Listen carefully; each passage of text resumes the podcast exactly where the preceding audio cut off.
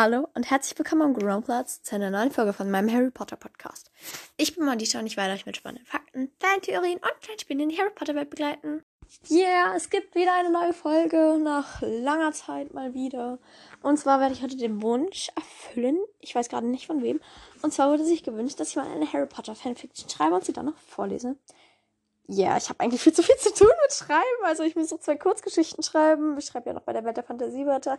Aber egal. Ich habe jetzt das erste Kapitel. Sehr kurz, aber ja. Von der Fanfiction geschrieben. Ich habe noch keinen Namen überlegt mir für die Fanfiction. Aber das mache ich ganz kurz. Mm. Ein ungebetener Gast. So heißt die Fanfiction. Ja, okay, ich lese jetzt Kapitel 1 vor. So, ich wollte alles so ein bisschen so, dass man nicht so direkt erfährt, was passiert ist, sondern erst so am Ende bei der Auflösung. genau.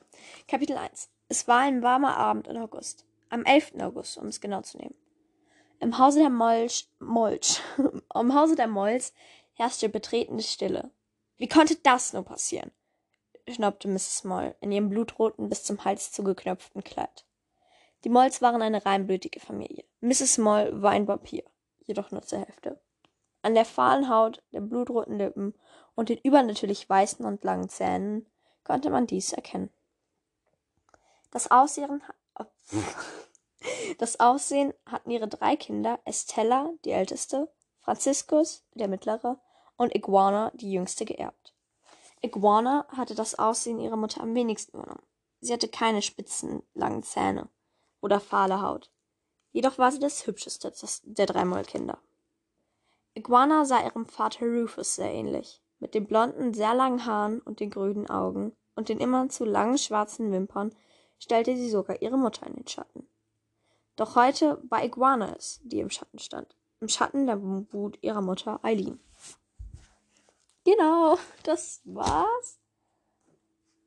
Ja, ähm, so, genau, einige können sich vielleicht denken, wer diese Iguana ist. Ähm, genau.